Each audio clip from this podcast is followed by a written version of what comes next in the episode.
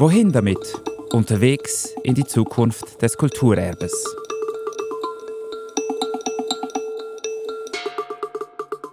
Und jetzt geht es in den Keller. Genau. Äh, wir haben ähm, etwa 8%, 10% von der Sammlung ist hier im Haus. Aha. Ein Teil ist in der Untergeschoss, im zweiten und dritten. Ja. Wir gehen jetzt einfach in den untersten Stock. Dort ist am meisten Zu sehen. Okay. Ja, genau. Das mit dem Sehen ist so ein bisschen so. Es ist in, es ist in, es ist in Plastik.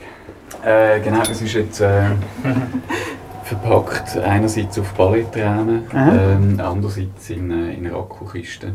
Also Mhm. eben Highway to Eternity. Ja. Ja, aber es ist natürlich selten, dass man ein Depot eines Museums in, im Entstehungszustand sieht. Wir haben den Historiker Valentin Gröbner zu uns nach Winterthur eingeladen. Als Einstieg öffnete ihm unser Sammlungsleiter Severin Rüegg unser Zwischendepot im dritten Untergeschoss des Windtower. Hier lagern wir im Moment einen Teil unserer über 80.000 Objekte starken Sammlung. Oben im dritten Stock sind unsere Büros. Valentin war einer der ersten, der sich im vergangenen November auf unseren Podcast gemeldet hat. Lieber Alain, ich habe mir gerade die erste Folge angehört, weil ich die Aktivitäten der SKKG mit Interesse verfolge. Ein einzigartiges Projekt in vieler Hinsicht. Für so viel solide Basis ist mir dein Podcast zu allgemein und zu vage. Zu wenig Infos über das Budget, zu viele Trendvokabeln. Wenn schon so viel von der Liebe als Catchword die Rede ist, könnte man dann nicht aus dem Convenience Food und Bioladen-Jargon herauskommen und sagen, dass Liebe auch etwas Unfreiwilliges ist, teilweise zum Fürchten, voller Überraschungen und Enttäuschungen? Herzlich, Valentin.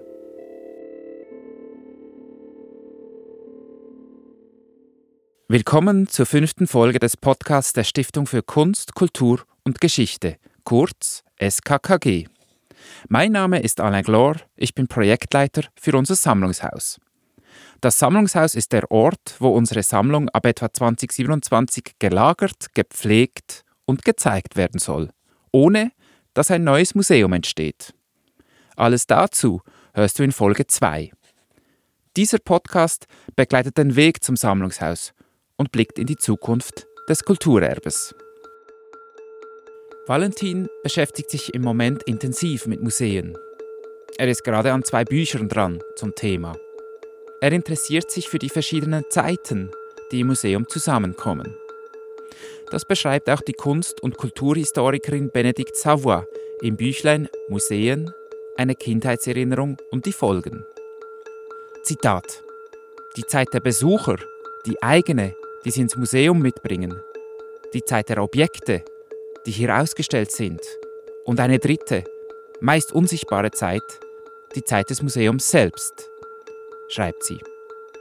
Über dieses Zitat habe ich mich mit Valentin vor seinem Besuch in Winterthur noch per Mail unterhalten. Museen sind für Valentin grundsätzlich erklärungsbedürftig. Das hat er kürzlich an einem großen Vortrag in Wien gesagt. Ich hoffe, dass ich all denjenigen von Ihnen, die professionell in der Museumsarbeit engagiert sind, nicht zu nahe trete. Aber was Museen in erster Linie ausstellen, sind nicht die unersetzlichen Kunstgegenstände oder die historischen Überreste von früher, sondern ihre eigene Glaubwürdigkeit als Institution. Die wollen sie ihren Besucherinnen und Besuchern zeigen. Und im zweiten Jahrzehnt des 21. Jahrhunderts heißt das eben, ganz im Gegensatz zu den 1980er oder 1990er Jahren, dass die Museen ihre eigene Gewaltgeschichte herzeigen müssen. Zum Beispiel über Provenienzforschung, über den Erwerb der Schätze aus erzwungenen Verkäufen oder Raub. Und nur das verleiht ihnen Legitimität. Und nur so können die Museen ihre Funktionen als sakrale Räume, Kokons und Shoppingcenter weiter erfüllen und halbwegs überzeugend weiterhin so tun, als befänden sie sich außerhalb von kommerziellen Marktbeziehungen. Oder dieses Zitat hier. Museen sind, Entschuldigung, unersättliche, hungrige Trophäensammlungen. Deswegen treten sie so gerne als moralische und kritische Institutionen auf. Museen sind Reliquienschreine mit ihren Vitrinen für die toten Überreste. Und sie sind Container für Container, Behälter für Behälter, weil sie sind ja voller kleinerer Betrachtungskokons.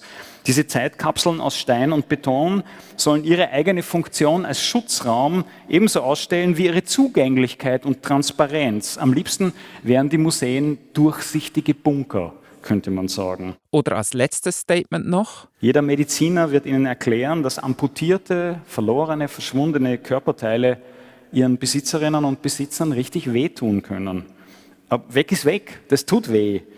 Und dagegen versprechen Vergangenheitsbesichtigungsinstitutionen Abhilfe. Museen sind deswegen, glaube ich, nicht nur Tempel, Reliquienschreine und Bunker, sondern auch Sanatorien. Kliniken zur Behandlung von Phantomschmerzen. Das Museum als durchsichtiger Bunker, als Sanatorium für Phantomschmerzen, als Tempel, dem es nur um die Wirkung geht, nicht um die eigene Erklärungsbedürftigkeit. Ich weiß, es sind gerade etwas viele Schlagwörter. Ich kann es überspitzt vielleicht so zusammenfassen. Für Valentin sind Museen heuchlerische, hypermoralische Trostmaschinen. Das war so mein Headspace, als Valentin uns besuchen kam und wir ihm den Keller des Windtower gezeigt haben. Das werden in der anschließenden Diskussion oben im Sitzungszimmer so ungefähr seine Punkte sein, habe ich gedacht. Daraus hat sich etwas ergeben und darüber würde ich jetzt gerne, das, deswegen bin ich auch hier, deswegen finde ich euch als, als Projekt so wahnsinnig interessant, weil mich Akkumulieren als Horten extrem interessiert. Die Figur des Messis ist eine Figur mit einer relativ klar angebbaren Geschichte. Den hat es nicht immer gegeben, sondern der ist das Produkt von ganz spezifischen Produktionsverhältnissen ab der zweiten Hälfte des 19. Jahrhunderts. Die ersten Fälle tauchen wirklich bei Dickens auf und bei Balzac und das ist auch kein Zufall. Und deswegen finde ich die Sammlung Stefanini ähm, so unglaublich interessant, weil man hier jemanden äh, in Action sieht. Und ihr seid natürlich das Team, das hinter dem Mann aufräumt. Oder aufzuräumen versucht. Da hat er mich erwischt, der Valentin. Das hat mich überrascht. Jetzt sitzt da plötzlich Bruno Stefanini mit uns im Sitzungszimmer. Bruno Stefanini als Messi, weil er ist natürlich damit gemeint. Es ist nicht so, dass wir das zum ersten Mal hören.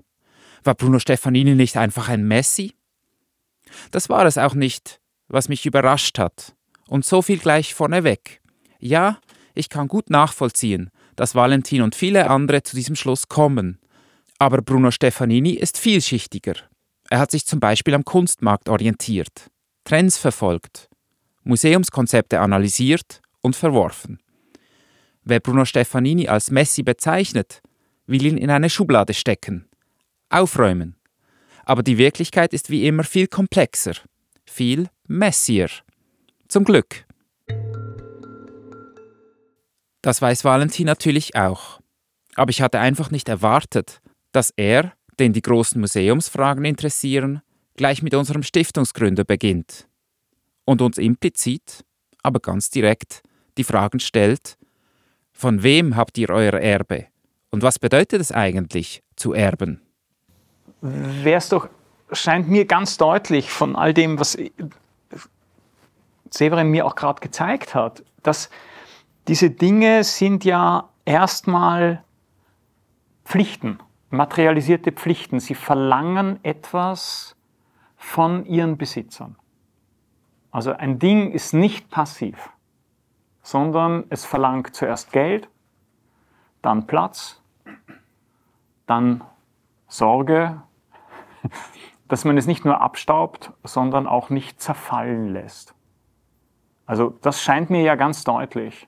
Und das unablässige Beschwören dieser Lebendigkeitsmetaphern, also die Dinge zum Sprechen bringen, ihnen wieder neues Leben einhauchen, lässt genau das verschwinden, dass die Dinge ja deswegen da sind, weil sie erfolgreich etwas von ihren Vorbesitzern verlangt haben, sonst wären sie nicht mehr da. Und in dem Moment, wo das Ausmaß von einem normalen Dachboden oder einem normalen Keller überschreitet, wird das Ausmaß von Problemen, die einen die Dinge anderer Leute, für die man beruflich plötzlich zuständig ist, bereiten, ja erst klar. Wir als Mitarbeitende der SKKG haben Bruno Stefanini und seine Sammlung gegenüber eine Pflicht. Oder besser gesagt, viele, viele Pflichten. Sie materialisieren sich in den Objekten. Die Objekte haben sich ja auch erfolgreich behauptet. Man könnte sagen, sie haben sich durchgesetzt. Zum Teil seit sehr langer Zeit. Alles kleine Sturköpfe. Valentin erzählt dann von einem Buch, das ihn sehr beeindruckt habe. The Life of Stuff heißt es. Geschrieben hat es Susanna Walker. Sie erzählt, wie es war, das vollgestopfte Haus ihrer verstorbenen Mutter leer zu räumen. Etwas Ähnliches hat auch der CNN-Host Anderson Cooper im sehr empfehlenswerten Podcast All There Is kürzlich beschrieben. Oder vielleicht hast du Sterben von Karl Ove Knausgård gelesen. Der erste Band seines großen, autofiktionalen Erzählreigens. Genau, darin räumt er das Haus seines verstorbenen Vaters auf. Das bringt das Erzählen erst in Gang. Wir verlinken alles unten. Aber ich muss das alles eigentlich gar nicht aufzählen. Viele von uns kennen das aus dem eigenen Leben. The Life of Stuff wird zu Stuff of Life, zu unseren Aufgaben, zu unseren Problemen, zu unserem Leben. Bei uns bei der SKKG ist es dann nicht nur Stuff in einem Haus, es sind viele, viele Häuser und Keller und Schlösser. Im Ganzen planen wir eine Depotfläche in der Größe eines Fußballfelds in unserem zukünftigen Sammlungshaus. Das ist ein Stück weit das psychische Phänomen, dem ihr euch gegenüber seht. Selbstverständlich haben die wenigsten Leute so viele Hodlers und Giacomettis auf dem Dachboden. Ich glaube, es lohnt sich, sich mit der Angst auseinanderzusetzen, die eine solche Masse an Objekten auslöst. Also, welche Art von psychischen Zuständen, Angst vor Verlust, wenn ich es nicht kaufe, wird es weggehaut? erzeugt eine solche Sammlung und welche psychischen Zustände erzeugt die Sammlung bei denen, die sie im Nachhinein bewerten, verwalten, retten und ausstellen und besichtigen. Denn ich finde, dass die meisten Museen ziemlich viel Energie darauf verwenden, ihre Besucherinnen und Besucher vor den Objekten, die sie ausstellen, eigentlich auch so ein bisschen zu beschützen. Also es werden nicht nur die Objekte vor den Besucherinnen und Besuchern beschützt, sondern die Besucherinnen und Besucher werden auch vor den Objekten beschützt. Es werden in, nämlich nur die besten und schönsten in ordentlicher Beleuchtung gezeigt und nicht so, wie sie wirklich sind, nämlich in einem kalten Depot, in diesen Schutzhüllen, in diesen Kokons, weil dann wirken sie völlig anders. Und es könnte für euch interessant sein, sich mit, den, mit dem psychischen Kraftfeld dieser Dinge, also das nicht wegzuschieben, sondern zu sagen, hey, das ist eine unglaubliche Bedrückung. The Life of Stuff. Diese Objekte führen ein Eigenleben. Sie machen etwas mit uns. Sie verkörpern eine Form von Macht. Oder ist es doch eher der Sammler Bruno Stefanini, der seine Wirkungsmacht über seinen Tod hinaus bei uns einfordert? Aber Valentin fährt schon fort. Es bleibt keine Zeit innezuhalten. Er erklärt, dass Objekte auch in dem Sinne ein Eigenleben führen, als sie immer auch zu bestimmten Zeiten erst wieder interessant werden können. Wie zum Beispiel die in Massen hergestellten Designermöbel aus den 1960er und 1970er Jahren, die danach lange Jahre niemanden interessiert haben, die in den Brockenstuben vergammelt sind. Und plötzlich sind sie wieder en vogue. Ich glaube, dass in der Hinsicht Sammlungen immer auf eine merkwürdige, leicht hysterische Art und Weise von der Zukunft, von ihren zukünftigen Inwertschätzungen handeln. Ob sie wollen oder nicht. Weil wenn man durchgeht und sagt, was ist uns als Expertinnengremium das jetzt wert, dann würde man relativ viel von dem ähm, auf den Markt oder auf den Sperrmüll tun. Das könnt ihr aber nicht, weil ihr verpflichtet seid, Stichwort Pflichtenheft der Dinge, darauf aufzupassen. Im Namen von etwas. Und es ist ganz interessant, darüber nachzudenken, in wessen Namen oder wessen zukünftigen Interesse man da eigentlich handelt. Da sind wir zurück bei uns als Team der SKKG, bei uns als Erben. Ich habe gleich gemerkt, das fährt ein, das ist uns eingefahren. Da ging ein Ruck durchs Sitzungszimmer. Ja, in wessen Namen machen wir das? In wessen zukünftigem Interesse? Bruno Stefanini beschäftigt uns natürlich konstant. Er ist sehr präsent, auch in Form seiner Tochter. Bettina Stefanini ist unsere Präsidentin. Wir reden davon, wie die SKKG lange aus der Ich-Perspektive Bruno Stefaninis geführt wurde. Das versuchen wir zu verstehen. Heute stecken wir in der Er-Perspektive. Wir transkribieren sein Tagebuch. Es kursieren viele Anekdoten über ihn. Wir bekommen einen echten Überblick über seine Sammlung. Das versuchen wir zu interpretieren. Wir bewegen uns aber auch Richtung Wir-Perspektive, in der wir als Team und als Gesellschaft eine Freiheit erlangen, die Sammlung von Bruno Stefanini in einem eigenen, neuen Sinne in Wert zu setzen, sie uns anzueignen. In wessen Namen handeln wir? Im Namen des Ich des Er oder des Wir? Das müssen wir noch schärfen. Wenn wir ein Objekt in die Hand nehmen, hat es immer mit allen dreien dieser Ebenen zu tun. The Life of Stuff. Aber Valentin will uns nicht nur auf unsere Pflichten einschwören. Etwas anderes ist ja die Erlaubnis, die ihr jetzt habt, also eben nicht Pflicht, sondern Erlaubnis, mit dem interessante neue Spiele zu spielen. Die Spiele des Sammlers sind eins, die kann man, soweit sie interessant sind, rekonstruieren. Und ich verstehe dieses Reset, Replay auch sehr stark als Play. Also welche Art von neuen Spielen können andere Leute mit diesen Objekten machen?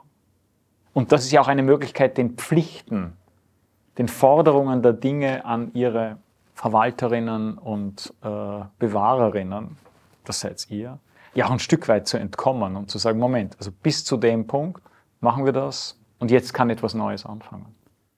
Unseren Ansatz vom Reset, Reuse, Replay, den Valentin hier anspricht, stelle ich übrigens in Folge 2 von diesem Podcast vor. Ich kenne kein einziges Museum und keine einzige Sammlung, die sich traut, diese gemischten Gefühle äh, ja auch nur anzusprechen. Also Objekte sind einerseits angsteinflößend, Angst im Sinne auch von Enge, man ist mit denen allein in einem Raum und sie nehmen sehr viel Platz weg.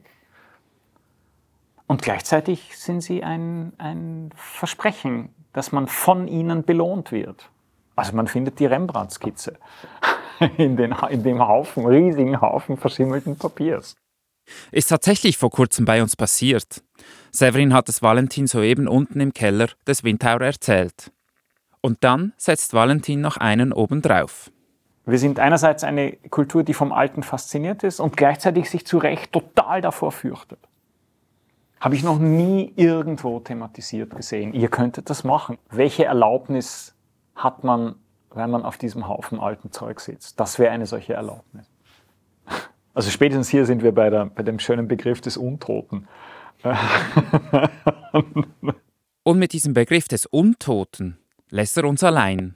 Valentin muss auf den Zug. Wir diskutieren nicht weiter. Also habe ich mich schlau gemacht.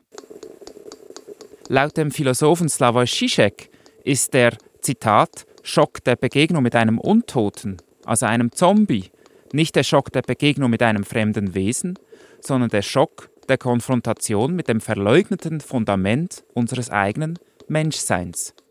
Zitat Ende.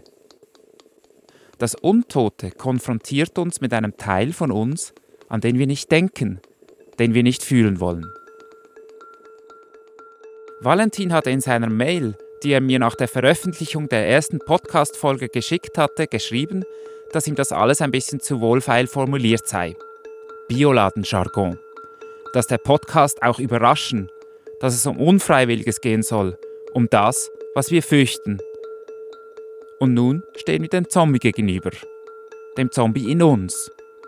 Ziemlich scary, würde ich sagen. Auf einer ganz elementaren Ebene unserer menschlichen Identität sind wir laut Zizek alle Zombies. Das ist erst die Grundlage für unsere höheren, freieren Aktivitäten, von Kultur zum Beispiel. Der Zombie in uns ist der Teil von uns, der uns überlebt. Etwas zwischen Mechanik und Urtrieb. Ein Teil, der in die Zukunft treibt, auch wenn wir nicht mehr da sind der zum Beispiel in einer Sammlung von über 80.000 Objekten weiterlebt. The Life of Stuff, The Stuff of Life.